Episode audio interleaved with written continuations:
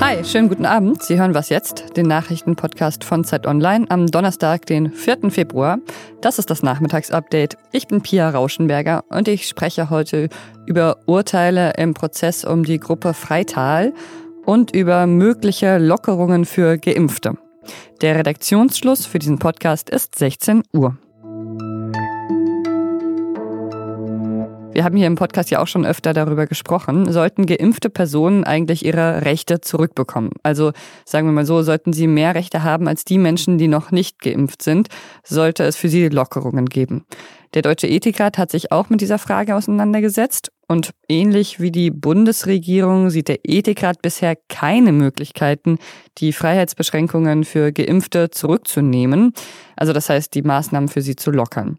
Oder wie die Vorsitzende des Ethikrats Alena Büchs es ausdrückt. Derzeit kommt eine individuelle Rücknahme staatlicher Freiheitsbeschränkungen für geimpfte Personen nicht in Betracht. Das Hauptargument bisher ist immer, dass zuerst mal sichergestellt werden müsse, dass Geimpfte andere Menschen nicht mehr anstecken können. Das ist eben wissenschaftlich noch nicht einwandfrei belegt. Aber es geht dem Ethikrat wohl auch um die Akzeptanz der Impfstrategie. Das Befolgen vergleichsweise weniger eingriffsintensiver Maßnahmen, wie etwa Abstandsregeln oder Maske tragen, kann man auch Geimpften in jedem Fall weiterhin zumuten, wenn das notwendig ist. Ob sich die PolitikerInnen danach richten, ist nochmal eine andere Frage, aber eine gewisse Autorität in diesen Sachen hat der Ethikrat schon.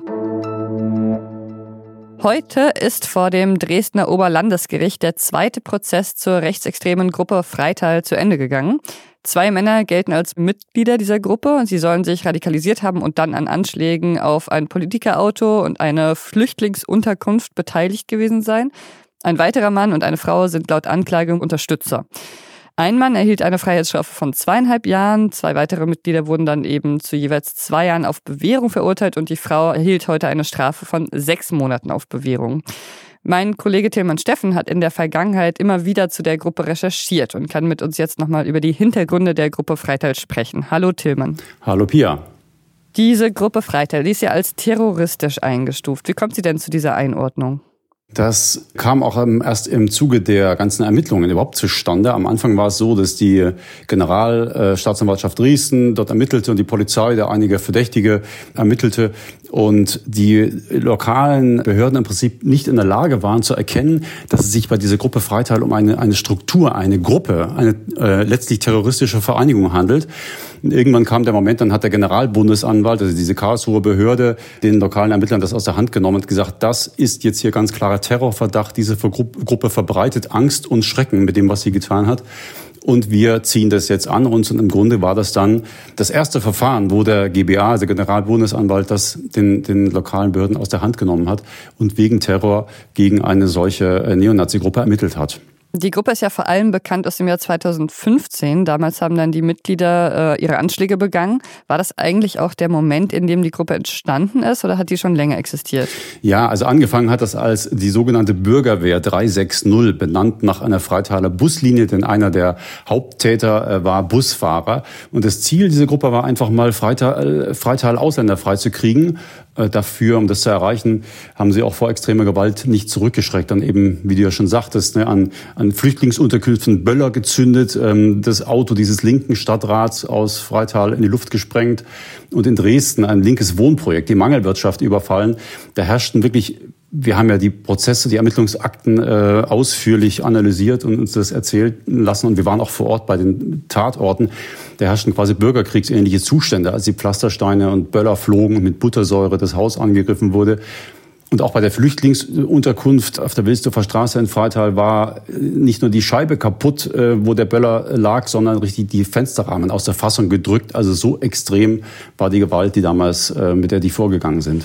Und trotzdem, aber obwohl es hier eben wirklich auch um ernsthafte Straftaten geht, hat sich die Polizei da bei der Aufklärung wohl nicht so gerade mit Ruhm bekleckert. Kann das sein?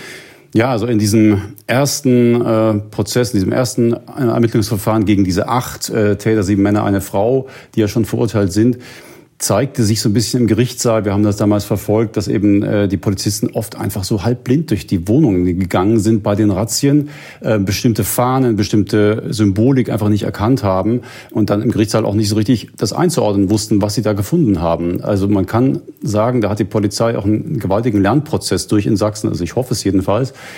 Ähm, und man kann so ein paar Parallelen auch in die Gegenwart ziehen, also auch in dem Strafprozess gegen den Halle-Attentäter zeigte sich ein bisschen, da hat der Zeit Online auch darüber geschrieben, dass auch bis heute die Beamten nicht so richtig wissen, was bestimmte Abkürzungen bedeuten, Foren im Deep Web, wo die, dieser Täter ja unterwegs war, äh, nicht kennen und einfach Dinge nicht identifizieren können, die sie eigentlich wissen sollten. Da ist eine, nach wie vor eine große Unsicherheit auch bei den Ermittlern zu beobachten, die damals in Sachsen schon sehr deutlich war. Jetzt läuft ja noch äh, gerade der dritte Prozess. Hast du denn den Eindruck, dass diese drei Prozesse da jetzt ähm, ja wirklich für Aufklärung sorgen konnten? Ja, es kommt halt am Ende auch immer äh, raus und wird sehr konkret dann im Gerichtssaal deutlich, was passiert ist, ne, durch die ganzen Zeugenvernehmungen, ähm, durch die Ermittlungsergebnisse der, der letztlich Anklagebehörde die Täter werden verurteilt. Das Problem ist so ein bisschen, was, was lernen wir daraus? Ne? Und es zeigt sich halt immer wieder, dass ein großes Potenzial von rechtsextremistischer Denke und Verhaltensweisen immer noch in Teilen der Bevölkerung vorhanden ist. Und das ist ein Riesenprojekt, ähm, da einfach für Aufklärung zu sorgen und sowas künftig einzudämmen und zu verhindern. Vielen Dank, Tillmann. Gern, Pia. Was noch? Die Influencerin Sarah Carstens sorgt gerade auf TikTok für einen neuen Trend, den ich einfach nur von vollem Herzen begrüßen kann. Ein Video von ihr wurde schon mehr als sieben Millionen Mal äh, geklickt und in dem schminkt sie sich Augenringe, weil sie sagt, Augenringe sind cool. Also sie sagt vor allem, dass sie will, dass sie nicht mehr als hässlich gelten, sondern einfach als normal, weil die gehören halt gerade einfach dazu in diesen pandemischen Zeiten. Und das war was jetzt für heute. Was jetzt Zeit.de ist unsere E-Mail-Adresse. Wenn Sie andere Trends beobachtet haben, die Sie uns vielleicht gerne mitteilen wollen, dann äh, schreiben Sie uns die gerne. Ich bin Pia Rauschenberger. Machen Sie es gut. Nö, haben wir fast alles drin. Ich schicke dir jetzt mal die Aufnahme ne, und dann viel Glück damit.